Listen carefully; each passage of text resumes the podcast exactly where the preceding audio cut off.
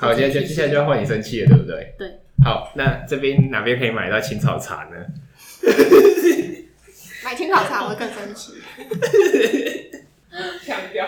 就跟你说，昨天录美，昨天录就可以看到非常专业的内容。你看到他们都出门了，忙成这样子，你还要录什么？我我真的怒到不行，一定可以变得超级专业。你说你今天也可以啦。我今天要怎样？快点生气，生气，生气，生气。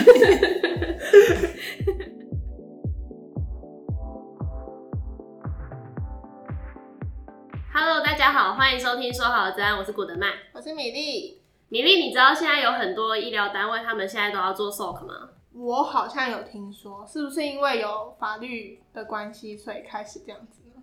对啊，之前其实是有政府是为了医疗单位所订定的相关法律，像是那个什么《资通安全管理》第十七条的那个什么叭叭叭叭叭之类的。而且最近不是还有什么说什么建议要大家都要有治安长吗？你说医院里面对不对？对啊，对啊，现在现在主要在，呃，现在主要比较强制性规范的是在于关键基础，也就是 CI 领域里面的医疗单位。然后私人单位的话，它现在只是建议而已。嗯，就是鼓励，嗯。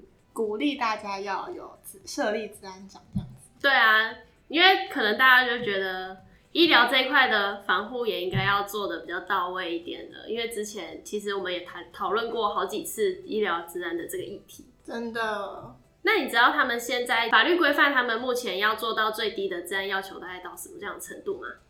应该就是，比方说他们要做一些场域的监控啊，然后比方说端点的侦测，应该也是需要的吧。然后还有他们要回传到卫福部，你说传到 HISec 部分？嗯，对对对对对。对，那你又知道这两个东西的差异点在哪里吗？我今天是小老师，那 请小老师来告诉我吧。小老师今天有一个助教，我们今天邀请到台湾资安铸造公司威胁猎捕创新处的黄宇璇来跟大家分享一下。嗯、呃，大家好。嗨，宇璇，之前好像你也有上过我们节目嘛？大家还记得宇璇吗？就是那个念中文系，对，然后原本想要做研究中国情资，但是最后好像不知道跑到哪里去的那个。嗯，没错。有没有有没有唤起大家的记忆呢？那因为雨璇之前有上过我们的节目，那大概知道说他是在做收集情资方面的工作。那又过了半年了，不知道你有什么样的长进？嗯。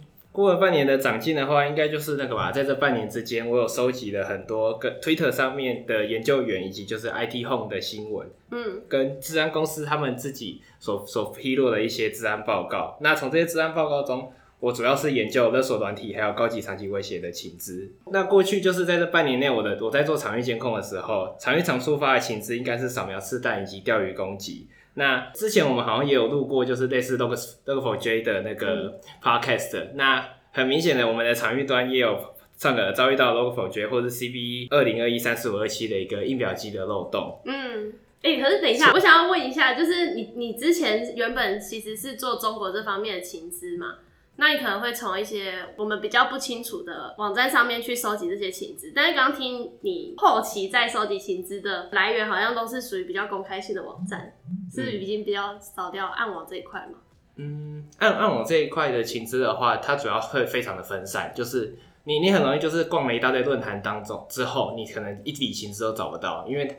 基本上暗网就是都都是那种骇客拿来交易一些各自的一些地方，主要你你会出出现的那些就是 IOC 的，情资那些主要都是那个白道在做的。但基本上比较黑的部分的话，他们不会就是随随便便把手上有的这些情资拿出来。是哦，所以也不是说我真的只要去一个暗网，然后我就可以拿到说哦这个很有利的情资，这样就可以成为一个骇客。嗯感觉这种情资都是那个吧，可遇不可求吧。就是你，你可能就是有时候逛一逛，好像就突然有情资在路上给你捡。当然也有很多就是你走在路上，然后走到底了，然后再折回来，还是没有情资，你就直接把网页关掉。应该应该后面那个多半都是这样子。嗯。那像之前的 Log4j，我知道我们的监控系统上面有这笔请资。那一开始你是从哪里知道这个？呃，我一开始是从那个就是 RiskIQ 这个资安公司它的 blog 上面，它有几篇就是收集那个 Log4j 的一个漏洞，然后然后就从上它的这些资安文章当中有得知到一些 IP 或者是网域的一些动动态指标。嗯。那之后的话就是会到那个就是 Cisco Talos 以及就是那个。其他的治安公司他们都有发布类似的文章，那我就会把这些文章剪一剪之后，把它编成规则。嗯，那这样的话，我们就可以测试说我们场域端到底有没有踩到 Log4Shell 这个漏洞。嗯，那你收集了这么多的情资，然后你也把它上到系统上面去。所以想必刚刚你有提到嘛，就是有些会员他们会踩到这种比较严重的治安漏洞。嗯，那当你当他们踩到这种治安漏洞的时候，身为客服的我，就会就会收到客户的讯息说啊，这个东西要怎么办？那我现在应该要怎么做才好？他们就会很紧张。那通常你这边会给予什么样子的建议呢？看来是不会给建议，既然生气，我先做一大口气。建建议的话，就是要那个吧，因那个因因为不同不同的状况，然后会有不不同的。那如果我们目前所碰到的是扫描刺探或者是钓鱼攻击的话，可能就会请请那个场域端先确定一下自己的主机上面有没有相关的异常连线，又或者是那个就是有没有在收收信件的时候有没有一些看到一些什么标题特别奇怪或者是内容特别奇怪的信件，然后被人把它点开来。嗯嗯。对，那如果有点开的话，那就是自己可能就就要多多加注意一些。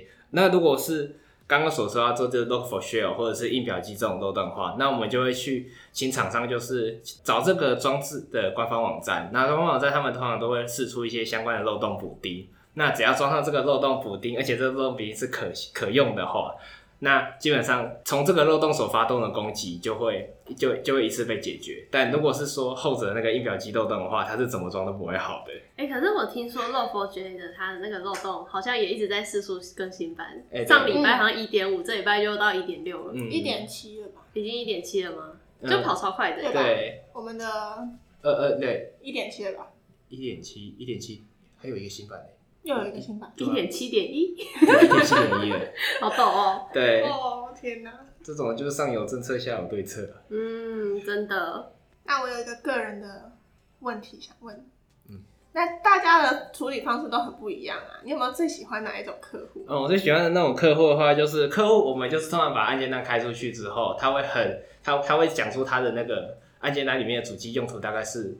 做什么用途？那他过去有什么样相关的日志记录？然后他也会自己主动去查，说这个可疑 IP 在系统上的连线连线状况是如何。那如果我们开给他的是漏洞相关的案件单的话，那他也会就是说，我们会找时间排时间把那个漏洞补起来，然后补起来的时候也会也会直接回报跟你说，我们把漏洞补起来。这样的话，就是我们在后续的判读上会非常的清楚，而且我们也知道说他到底他的处理步骤到哪一个地方。嗯嗯，有来有往这样子。就是不是只有我们单纯的跟他说，嗯，然后他就讲哦好，但是我想应该还有别种吧。对，别别种的话，有些就是他，我们我们给他什么样的黑名单 IP，那他就会非常非常及时的跟你说，就是说我们已经把这个 IP 封住了，那你们也可以把案件单解掉了。那种真的蛮赞的。对，是吗？可是我们也不知道他那个机器到底有没有去处理啊，他有可能那台机器已经被刺探过了。那要怎么知道说他那个他场域是不是真的安全？这样的话，就是他封完这个 IP 之后，我们也会再继续在页那个告告警上面，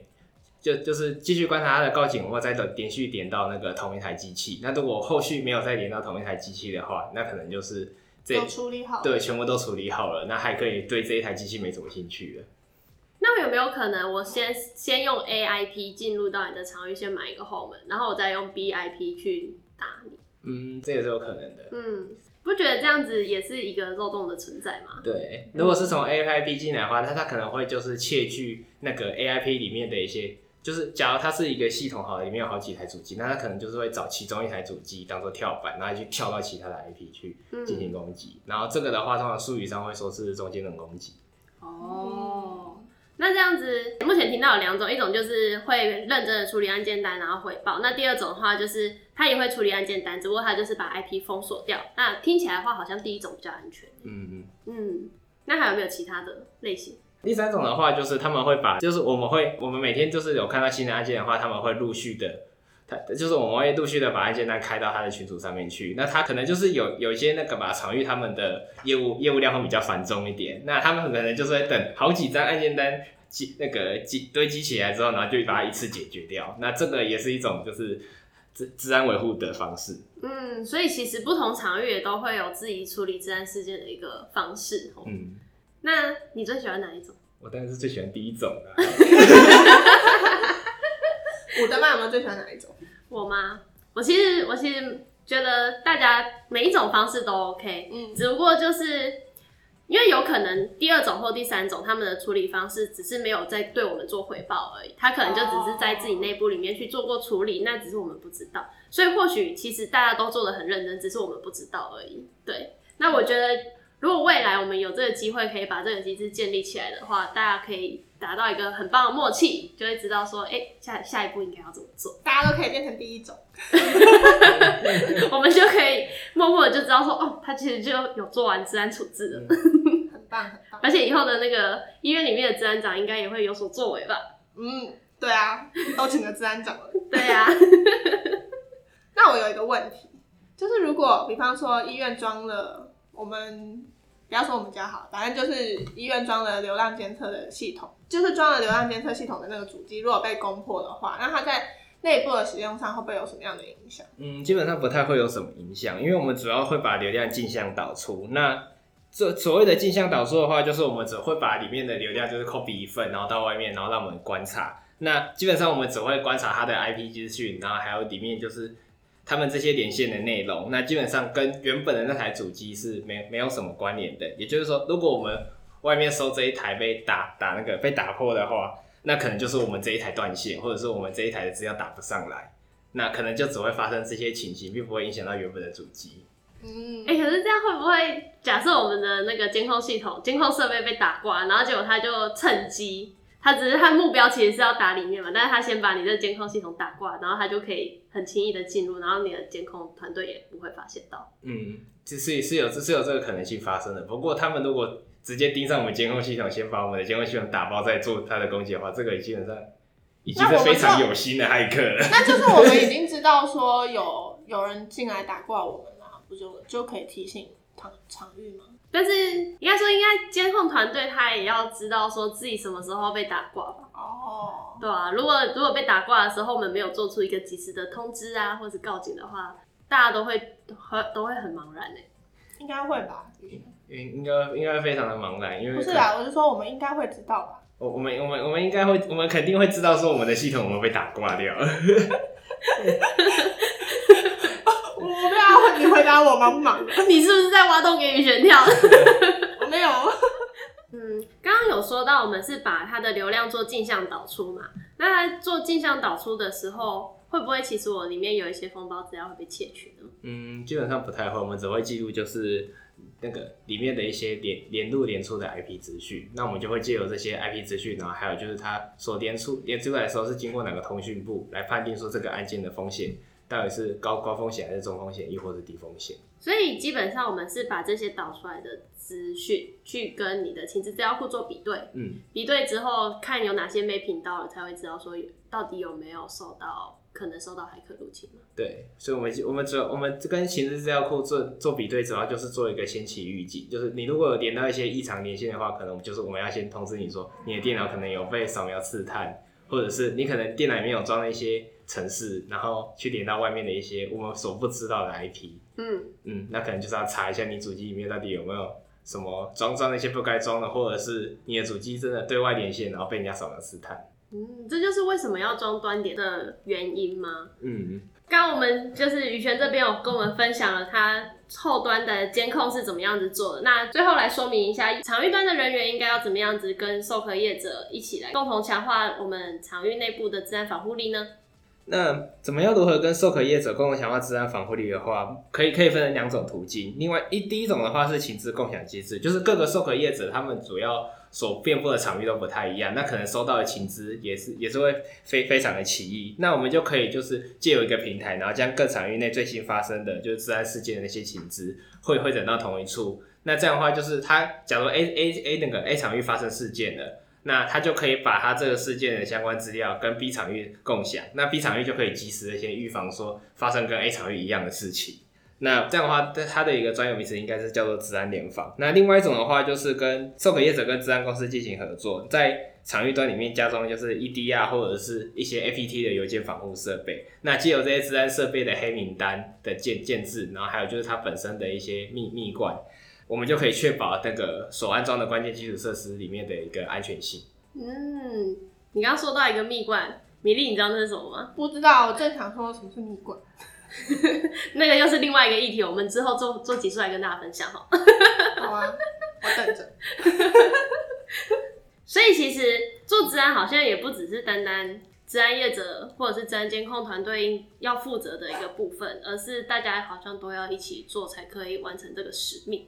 但是很多人都会觉得说，那就是比方说这方面就是治安专家应该要来负责啊，怎么会是我需要做呢？嗯，可是其实是每一个人都需要有这样子的责任嘛。对啊，因为就算是治安专家，他发现了一个你可能被入侵的案件单资讯好了，那如果你没有做一个加以处置的话，你也有可能会有风险存在。因为每个人都是一个很大的风险。你说每一个端点吗？呃，呃，没错。所以其实我觉得法律它所设置的也会有它的道理存在啦。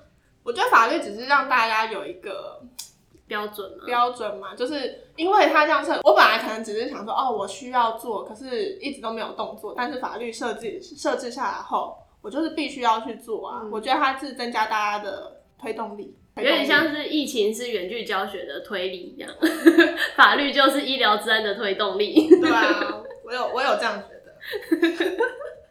真的好。今天非常感谢我们邀请到了宇璇到我们节目上面来跟我们分享这一块。那之后我们也会就是跟大家聊一聊其他不同领域的治安应该要怎么样子做。那如果没有法律规范的话，我们可以怎么样子来做治安？谢谢宇璇，谢谢。好，谢谢大家。我们这期节目聊到这边，我们下次见，拜拜，拜拜。